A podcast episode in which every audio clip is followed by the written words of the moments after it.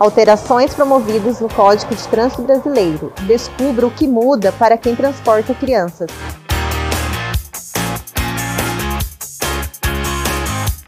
Olá, meu nome é Caroline, sou do setor de expedição do Grupo Celinho. Uma questão antiga, mas que ainda gera dúvidas na cabeça de muita gente é sobre com quantos anos uma criança pode sentar no banco da frente do carro? A criança só pode se sentar no banco da frente a partir dos 10 anos de idade, com exceção das picapes sem bancos traseiros. Quem descumprir essa orientação comete uma infração gravíssima, com multa de R$ 293,47 centavos, 7 pontos e remoção do veículo. A obrigatoriedade do uso das cadeirinhas, dispositivos de retenção, foi incluída no CTB. A principal alteração é que agora existe a orientação de acordo com a idade, peso e altura. Quer saber mais? Entre nossas redes sociais. Só o Celinho tem!